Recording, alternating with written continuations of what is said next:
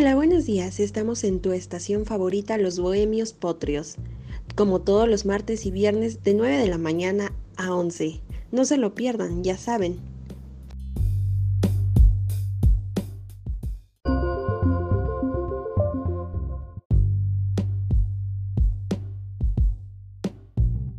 Primeramente, el día de hoy hablaremos acerca de cuatro puntos de suma importancia en la salud de los trabajadores, así que sigan con nosotros.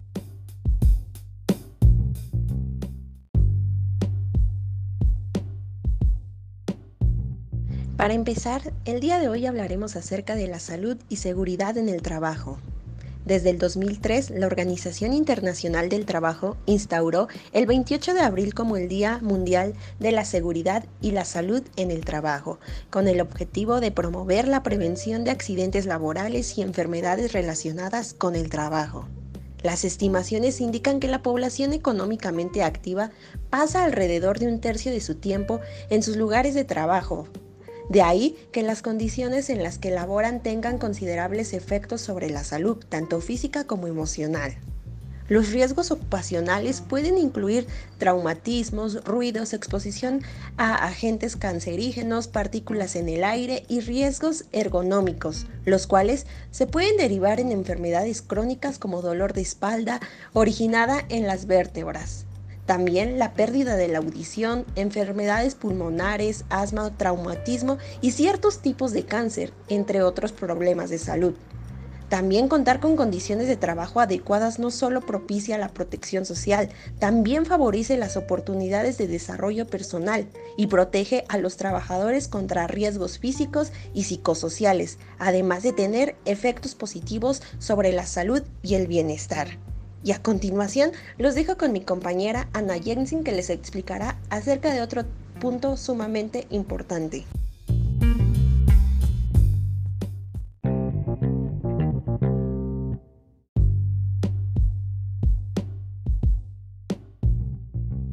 Muchas gracias compañera Sara. Sin duda alguna un tema muy interesante. Pero ahora continuaré con la normatividad en seguridad y salud en el trabajo. La seguridad y salud en el trabajo se encuentra regulada por diversos preceptos, contenidos en nuestra Constitución Política, la Ley Orgánica de la Administración Pública Federal, la Ley Federal del Trabajo, la Ley Federal sobre Metrología y Normalización, el Reglamento Federal de Seguridad y Salud en el Trabajo, así como por las normas oficiales mexicanas de la materia, entre otros ordenamientos.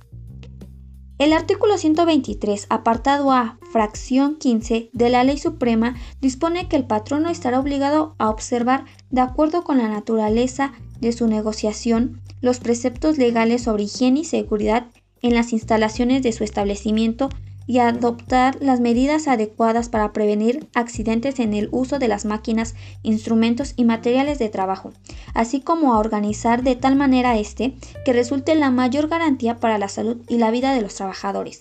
Las normas oficiales mexicanas que emite la Secretaría del Trabajo y Previsión Social determinan las condiciones mínimas necesarias para la prevención de riesgos de trabajo y se caracterizan porque se destinan a la atención de factores de riesgo a los que pueden estar expuestos los trabajadores.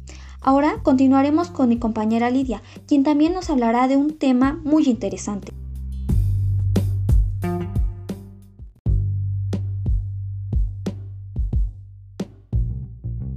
Muchas gracias compañera, muy buenos días a todos nuestros radioescuchas. Me da mucho gusto estar con ustedes nuevamente. Yo les voy a hablar de la Ley Federal del Trabajo, que es la ley rectora del derecho laboral en el país. Se trata del resultado de la evolución jurídica de las consideraciones legales necesarias para regular el trabajo y garantizar la seguridad de los trabajadores, sus derechos y deberes, así como brindar un marco general y específico de normas de convivencia para llevar a cabo el trabajo en los términos que requieren la República y la democracia. La ley establece lo necesario para determinar las relaciones patrón-trabajador, así como los procedimientos que deben seguirse si alguna de estas partes no cumpliera con sus obligaciones. Su área de acción, lógicamente, se restringe a lo estrictamente laboral, Esta ley se compone de 16 capítulos que describen cada una de las particularidades del trabajo en la República Mexicana. La Ley General del Trabajo es de vital importancia en las democracias liberales modernas, dado que crean un marco de protección para el trabajador y establecen las normas en las que el trabajo debe darse para que sea un evento social justo, equitativo, digno y productivo que contribuya al desarrollo integral de las sociedades. ¿Qué les parece si continuamos con mi compañero Gael, que nos explicará acerca de algunas características del educador en la salud dentro del trabajo?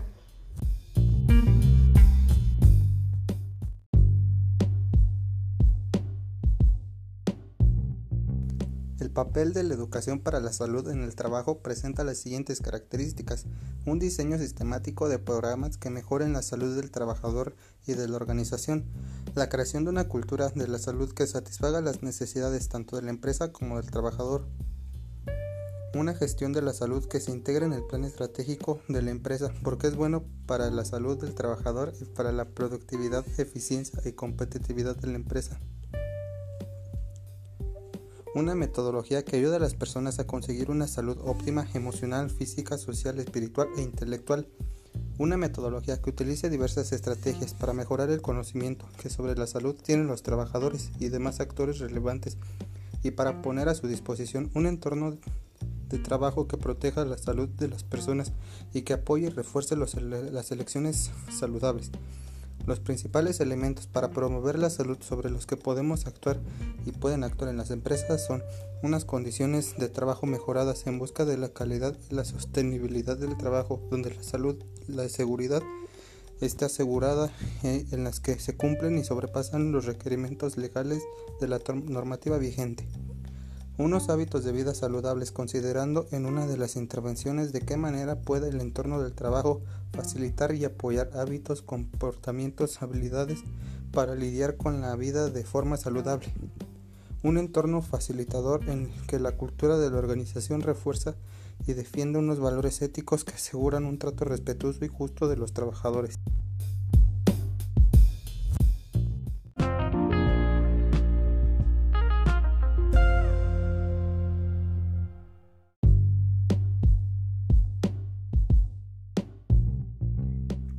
Para finalizar, cabe decir que en conclusión, desde que se tuvo el objetivo de promover la prevención de accidentes laborales y enfermedades relacionadas con el trabajo, según la Organización Internacional del Trabajo, observamos las situaciones en las que se adaptan las personas.